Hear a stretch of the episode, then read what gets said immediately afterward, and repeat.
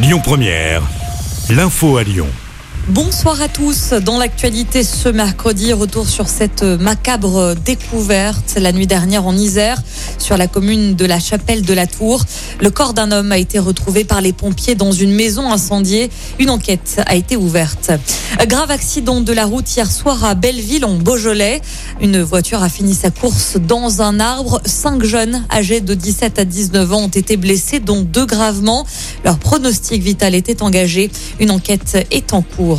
Un loup retrouvé mort sur euh, la 43 au niveau de Saint-Priest. La découverte remonte à lundi. Une collision avec un véhicule pourrait être à l'origine du décès. Une autopsie doit être pratiquée sur euh, l'animal. L'actu, c'est aussi le personnel du casino de la Guillotière qui menace de faire grève. Les salariés du supermarché réclament une prime de risque au vu de l'insécurité grandissante depuis plusieurs mois. En novembre dernier, l'enseigne avait déjà modifié ses horaires d'ouverture.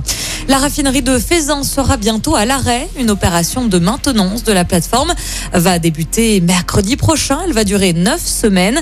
Une opération qui consiste à nettoyer et inspecter cette plateforme de pétrochimie pour un coût total de 63 millions d'euros.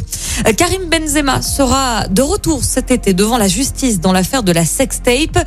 L'ancien joueur de l'Olympique lyonnais va être jugé en appel le 30 juin et le 1er juillet prochain. En première instance, il avait été condamné à un an de prison avec sursis et 75 000 euros d'amende pour euh, complicité de tentative de chantage envers son ancien coéquipier en équipe de France, Mathieu Valbuena. En sport toujours, clap de fin pour euh, Simon Destieux. Le biathlète originaire de l'Ain va prendre sa retraite à la fin de la saison. Il l'a annoncé hier sur les réseaux sociaux.